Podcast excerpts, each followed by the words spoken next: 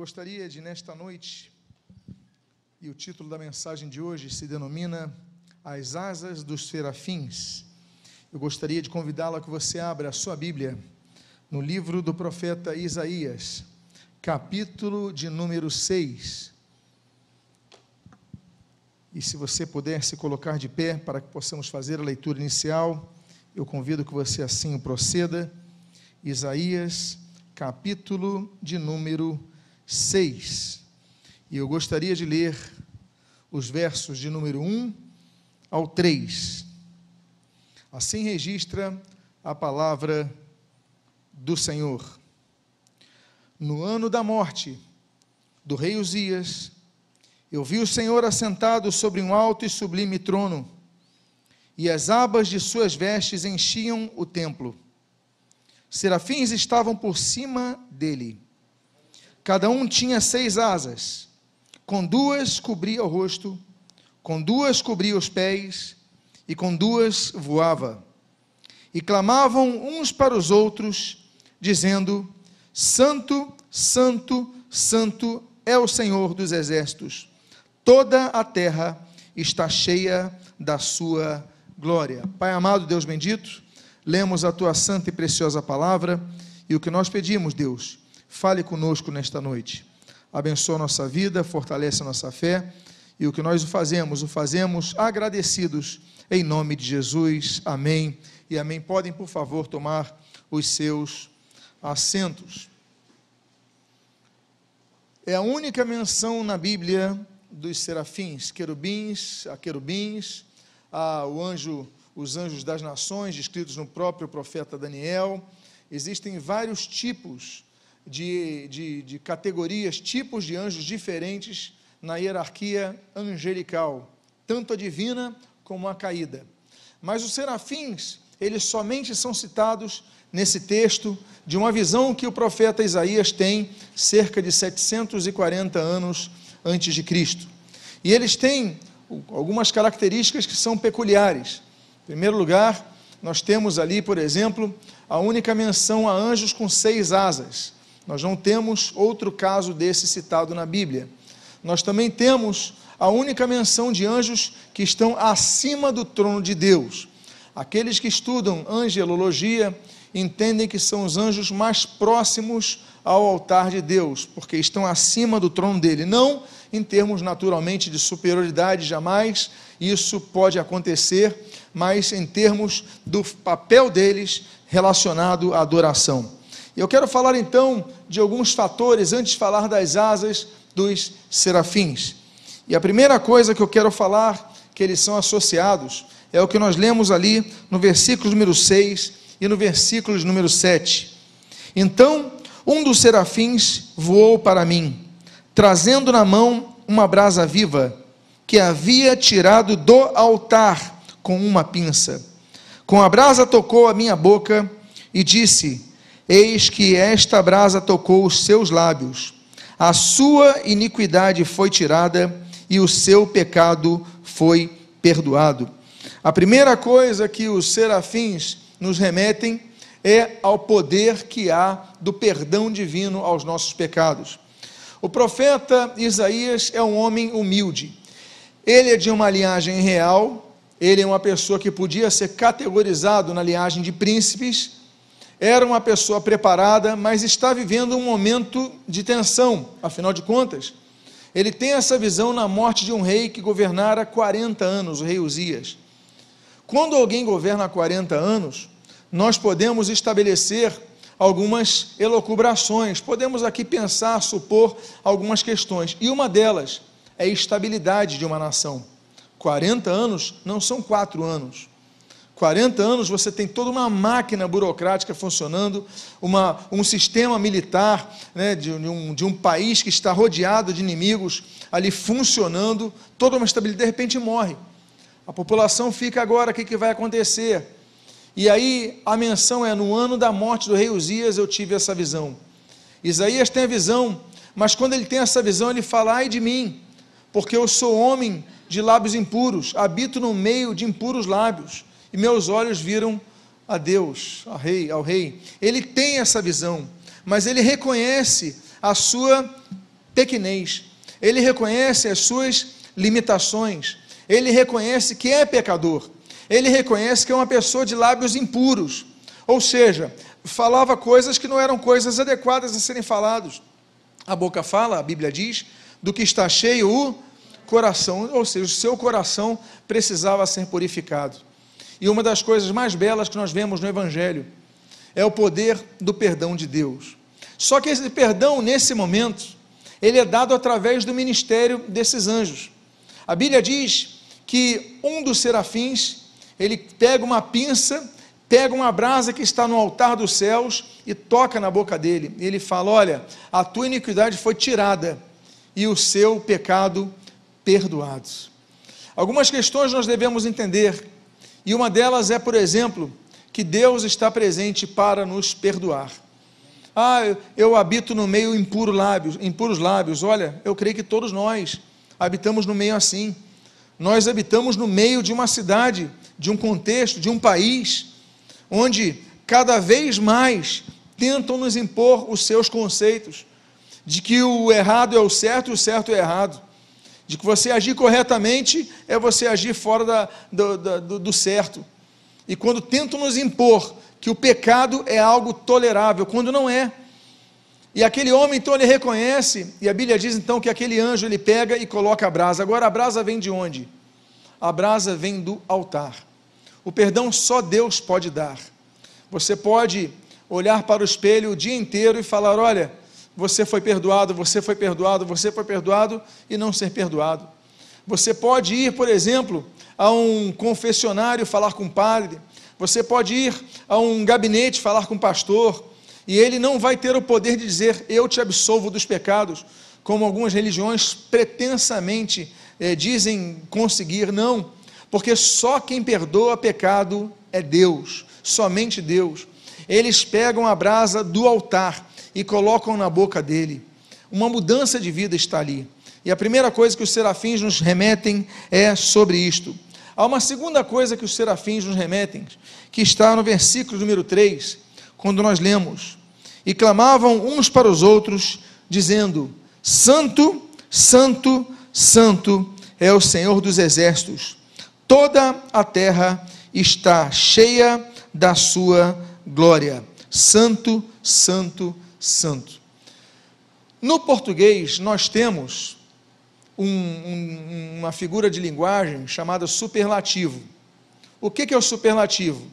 É quando você diz uma palavra que aumenta o grau, a intensidade, o volume daquela primeira palavra. Você qualifica ela multiplicando o seu sentido. Por exemplo, nós dizemos a uma coisa é grande. Isso você qualificou aquele objeto, aquele carro é grande. Mas você pode falar que sim, aquele carro é enorme. Ele não é grande, ele é enorme. Agora você pode falar, ele é grandíssimo. Você colocou o superlativo. Olha, essa comida está uma delícia. Você pode falar agora, está deliciosíssima. Superlativo. No hebraico não existe superlativo. Como é que o hebreu, como é que o judeu, ele usa o superlativo? Ele repete a palavra duas vezes. Jesus, como judeu que era, Jesus muitas vezes usava, por exemplo, a expressão em verdade, em verdade vos digo. Jesus queria repetir a palavra duas vezes? Não. Jesus, como todo judeu, quando quer dar ênfase a essa palavra, ele repete a palavra. Nós não temos no português o superlativo de verdade. É, ele quis dizer assim, verdadeiramente, ou verda, não existe a palavra verdadeiramente míssimo, não existe isso no português. Mas quando ele diz em verdade, em verdade vos digo, ele quer acentuar que aquilo é uma verdade. Agora, os anjos, nesse caso do hebraico, eles usam uma palavra que não é usada no hebraico no superlativo. Porque eles podiam falar assim: Santo, Santo é o Senhor dos Exércitos, ou seja, traduzindo, Santíssimo é o Senhor dos Exércitos. Aliás, o local do tabernáculo se chamava Santo dos Santos, ou seja, lugar Santíssimo. Você já aprendeu algo do hebraico nessa noite aqui. Agora, os anjos, os serafins, eles não dizem santo, santo é o Senhor dos Exércitos. Eles dizem santo, santo, santo é o Senhor dos Exércitos. Eles ultrapassam o limite do superlativo do hebraico. Não existe essa repetição tríplice. Quando eles colocam três vezes, é que eles querem dizer que Deus não é apenas santo e nem tampouco é apenas santíssimo, ele é mais do que santíssimo. Por isso que eles dizem santo, santo, santo. Kadosh, kadosh, kadosh. Eles repetem, eles dão ênfase a isso. Agora, quando eles falam sobre isso, eles nos remetem então à função da santidade. Amados irmãos, salvação e santidade andam juntas. A salvação é o ato inicial e a santidade é o processo deste ato. A salvação é quando nós plantamos, colocamos a semente da planta numa terra e ela começa a germinar. Ela, então temos a salvação, existe uma planta. Santificação é o crescimento. Nós vemos então, lançamos a árvore e ela começa a produzir fruto. Os frutos são bons quando a árvore é boa. Processo de santificação. A pessoa é salva, não produz frutos, tem alguma coisa errada. A pessoa é salva, não dá bom testemunho, tem alguma coisa errada. A pessoa é salva, não mudou a linguagem do seu falar, tem alguma coisa errada.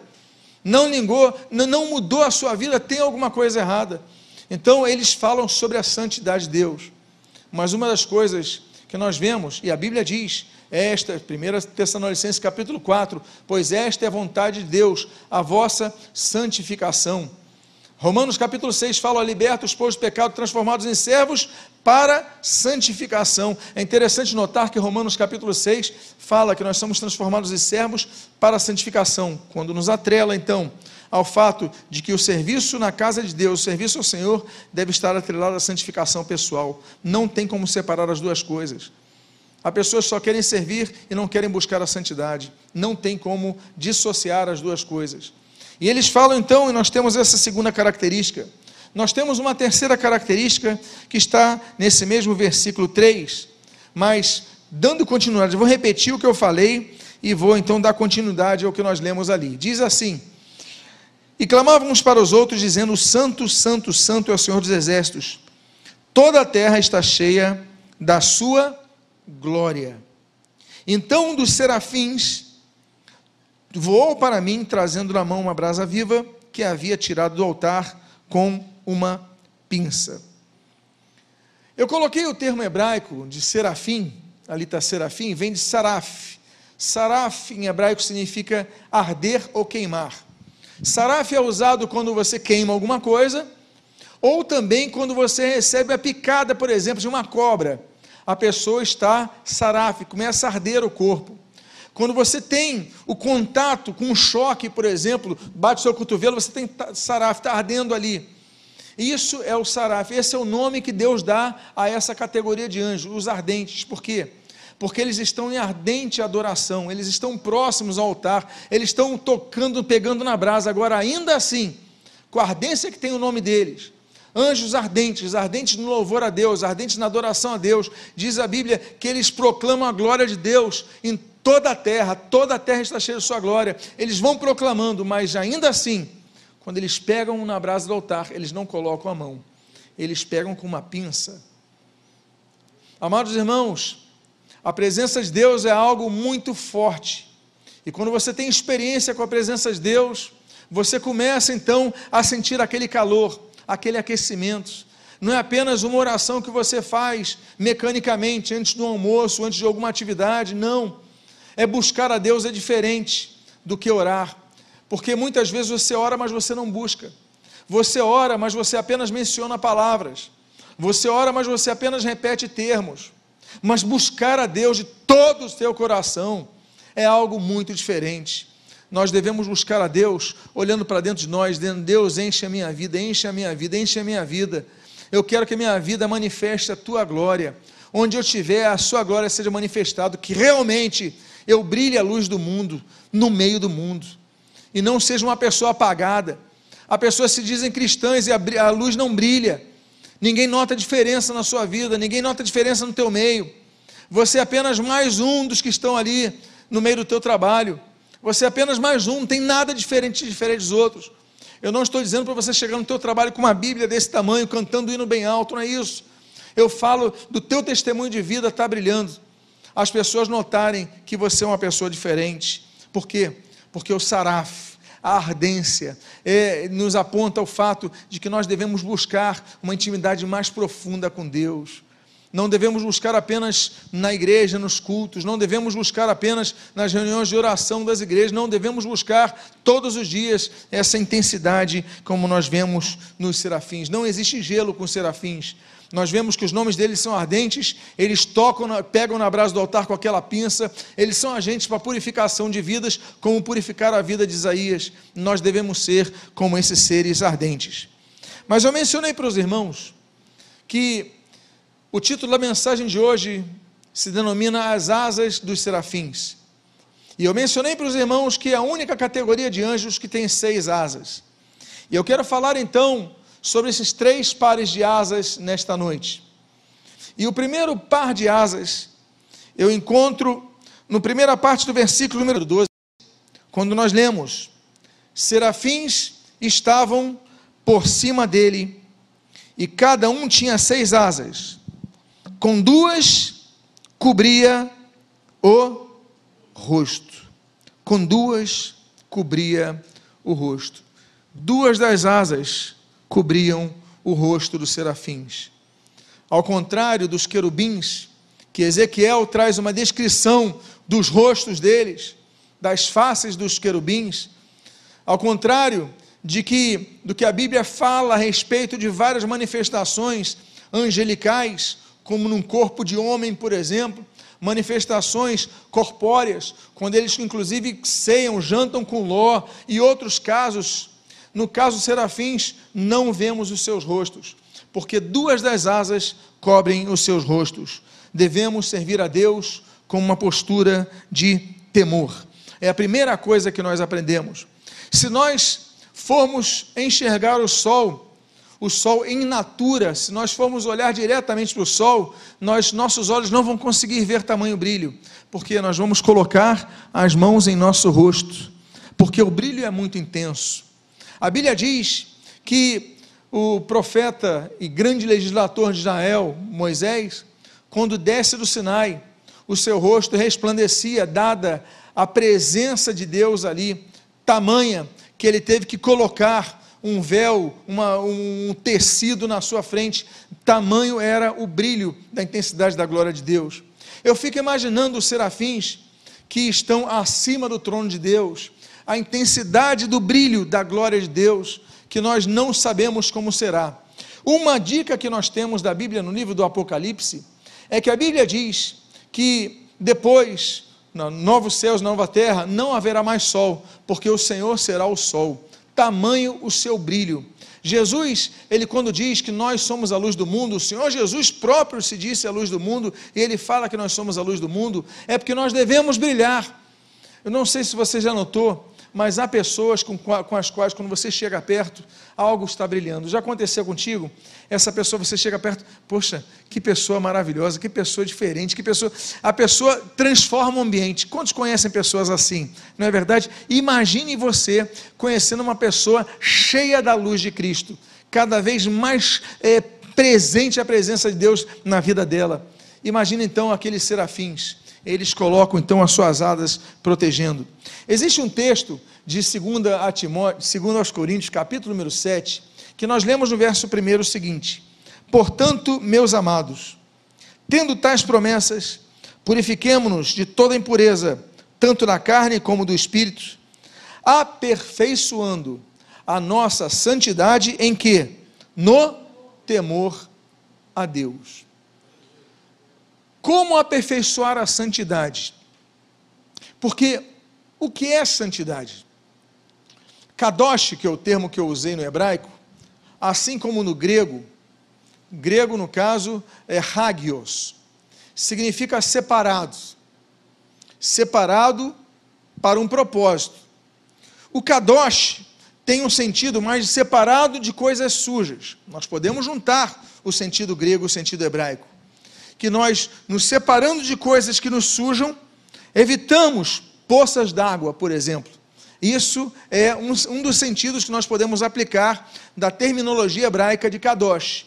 Você colocou a sua melhor roupa, você colocou o seu sapato novo, você está andando no caminho e tem uma, uma lama ali. O que, que você faz? Você continua nesse caminho? Não, você kadosh. Você se separa desse caminho e segue o seu destino. Mas você não pisa na poça d'água, você não pisa na, po na poça de lama. Quando você percebe que o ambiente está sujo, você não continua insistindo nele, você vai para pregar, você vai para anunciar, mas você não vai para compartilhar, para comungar. Por quê? Porque aquele que é santo, santifique-se mais. Ou seja, você já se separou, continue se separando cada vez mais e mais. Agora, o caso é que o termo de santidade, que é essa separação, o termo que está sendo usado aí, o termo grego, que é o aperfeiçoar-vos, né? aperfeiçoar, aperfeiçoando a vossa santidade, significa que a santidade não é apenas aquela ideia que você tem de uma pessoa com a auréola, andando com os braços assim, com os entrelaçados, flutuando na terra, não é isso. É você separar das coisas ruins. Agora, diz assim: aperfeiçoando. A nossa santidade pode ser aperfeiçoada. Como? O termo diz. Aperfeiçoando a santidade. Nossa santidade no o que? Temor a Deus. Meus amados irmãos, como diz o Salmo 111, versículo 10, o temor ao Senhor é o princípio da sabedoria. Nós devemos andar diante do Senhor com temor, com reverência. Há pessoas que confundem liberdade e reverência. Meus amados irmãos, nós temos liberdade para com Deus. A tal ponto de o apóstolo Paulo dizer ali, em Romanos capítulo 8, versículo 15, que nós chamamos Deus de papaizinho.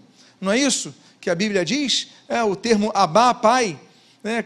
Então nós temos a intimidade de falar Abá, pai. Abá, no grego, né? na verdade é uma transliteração do, do, do, aramaico, significa aquele gesto carinhoso de falar Ab. Ab é pai. Abá, papaizinho. Nós chamamos Deus de papaizinho. O que, que é isso? É intimidade. Mas intimidade não significa desrespeito. Proximidade não significa falta de reverência. Nós devemos ter relacionamento íntimo com Deus através de Jesus Cristo. Nós devemos ter um relacionamento próximo com Deus, mas devemos servir ao Senhor com temor. Nós devemos servir ao Senhor com reverência. Reverência ao Senhor.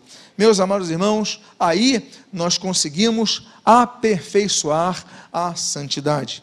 Existe um outro termo, por exemplo, que nós lemos ali em Hebreus, no capítulo número 12, versículo 28, que é esse que você está lendo, que diz assim: por isso, recebendo nós um reino inabalável, retenhamos a graça pela qual, olha só, sirvamos ao Senhor de modo agradável, com o que? Duas coisas: reverência e temor. Duas coisas que não podem faltar no servir a Deus: reverência e temor. É por isso que nós costumamos fazer gestos de reverência ao Senhor. Nós nos encurvamos perante o Senhor, nós levantamos nossas mãos como nos rendendo diante do Senhor, reconhecendo a soberania dele em nossas vidas. Nós glorificamos a Ele. Nós então procuramos, através de nossos gestuais, nossas atitudes, sempre caminhar com reverência ao Senhor. E essa é a primeira lição que nós aprendemos com aqueles serafins. Eles estavam próximos ao trono de Deus. A Bíblia diz que os serafins estão acima do trono de Deus, ou seja, há proximidade, mas isso não tira o respeito. O grande pecado de Satanás foi confundir as duas coisas. Satanás fazia parte de uma outra categoria de anjos, que é a categoria dos querubins. A Bíblia diz que ele era, Isaías capítulo 14, que ele era o querubim da guarda ungido. Temos duas grandes profecias sobre a queda de Lúcifer, Isaías 14 e Ezequiel capítulo 28. E ali então ele era o querubim da guarda ungido. Ele tinha recebido uma autoridade especial da parte de Deus, ele era ungido para isso mas ele confundiu proximidade, liberdade, e então se encheu de orgulho e aí então começou a sua grande queda, a sua terrível queda. Não, os serafins não fazem isso. Não, eles cobrem o seu rosto com duas das asas. O segundo par de asas que nós gostaríamos de mencionar dos três pares de asas dos serafins, o segundo par de asas nós lemos na continuidade do versículo número 12, quando a Bíblia diz serafins estavam por cima dele. Cada um tinha seis asas.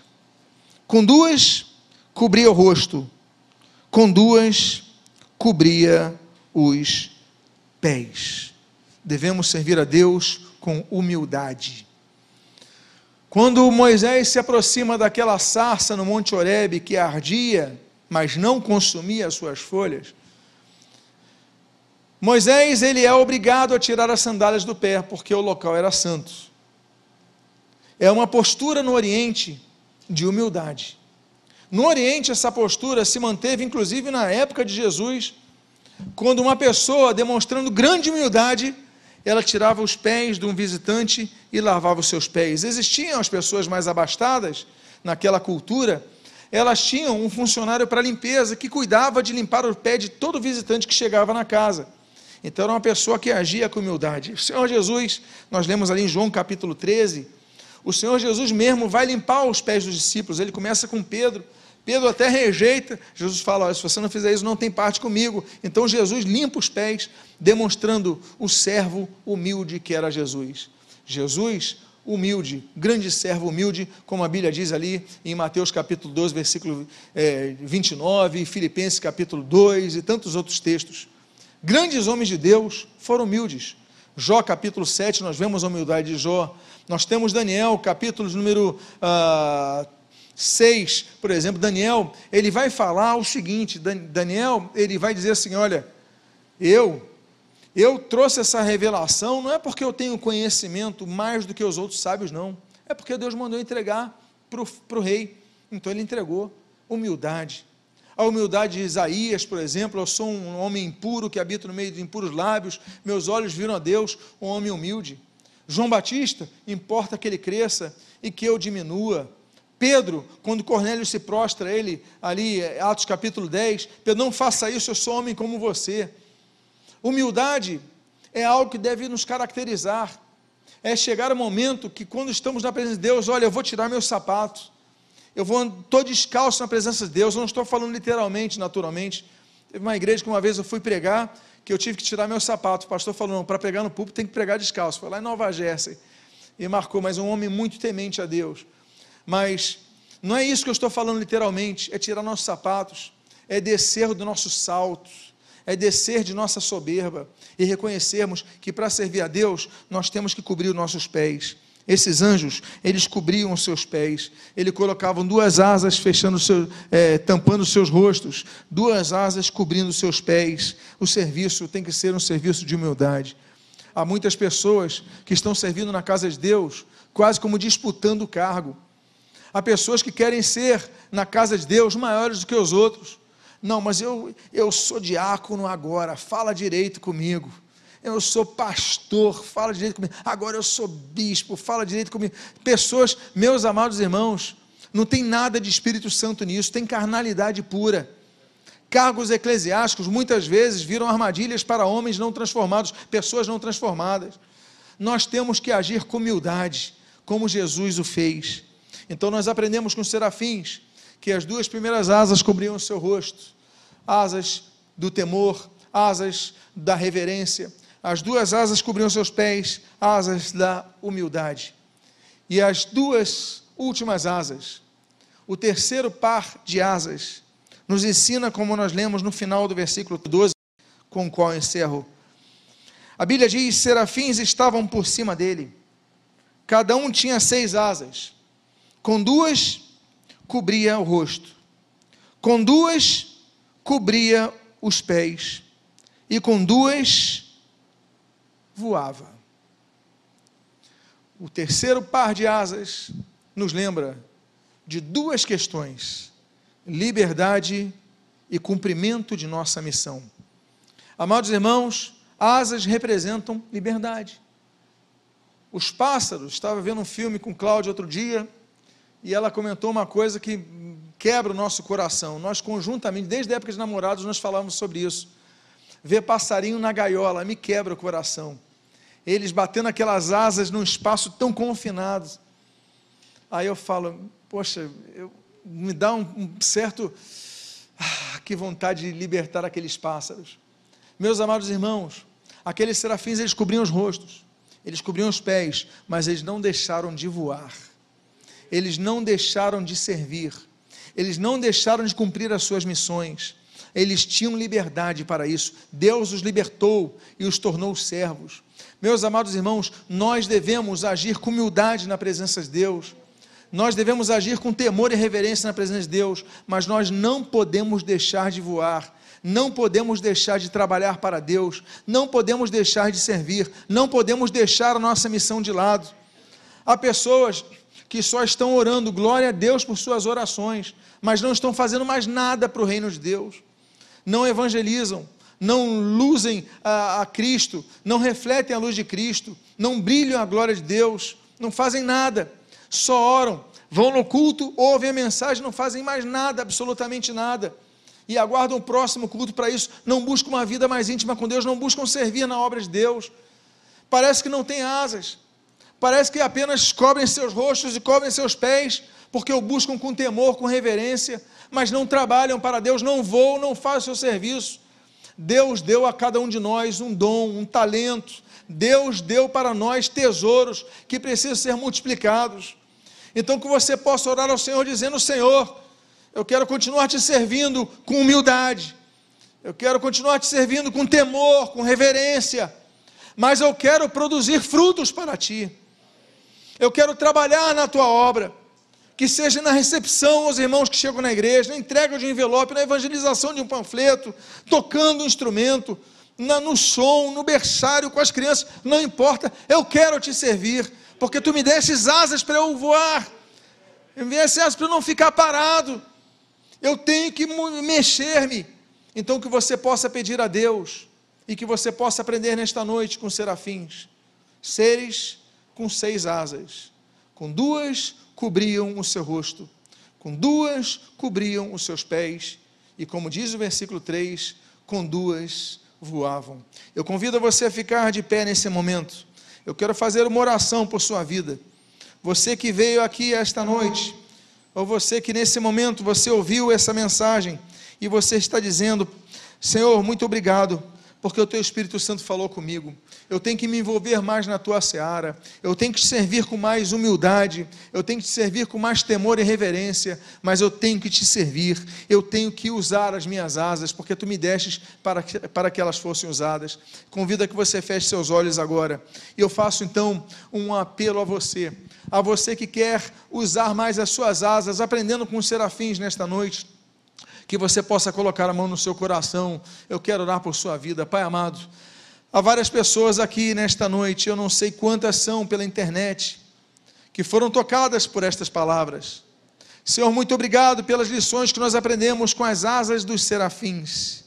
Muito obrigado, Pai amado, porque nos libertastes para nós voarmos estávamos acorrentados por Satanás, hoje somos livres, Pai, mas nós queremos voar para a glória de Deus, nós queremos voar para produzir frutos para Deus, nós queremos servir o nosso Senhor, então eu peço por essas vidas colocar a mão nos seus corações, Toca nessas vidas, que eles sintam o calor da tua presença, que eles sintam o saraf, o ardor da tua presença, e que em nome de Jesus, assim como purificaste os lábios de Isaías, purifique cada um aqui. Você que precisa confessar o teu pecado a Deus, confessa nesse momento, porque Ele é perdoador, Ele é perdoador. Pai amado, purifica, coloca a brasa com aquela tenaz, a brasa do altar na boca dos teus filhos, Pai, e tira, Senhor, a iniquidade, purifica o do seu pecado, Pai, e que em nome de Jesus possamos ver mudanças nestas vidas, mudanças na sua forma de pensar, na sua forma de agir, na sua forma de falar, Pai amado, mudanças na forma de voar, usar as suas asas, Pai amado, que podamos, possamos te servir a cada momento, Senhor, com integridade, com humildade, com reverência, com temor, mas podendo sempre produzir frutos para Ti, pois é isso que esperas de nós.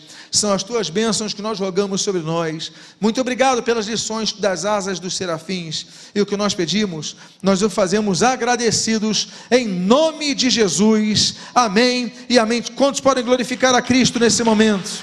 Glória ao Senhor Jesus.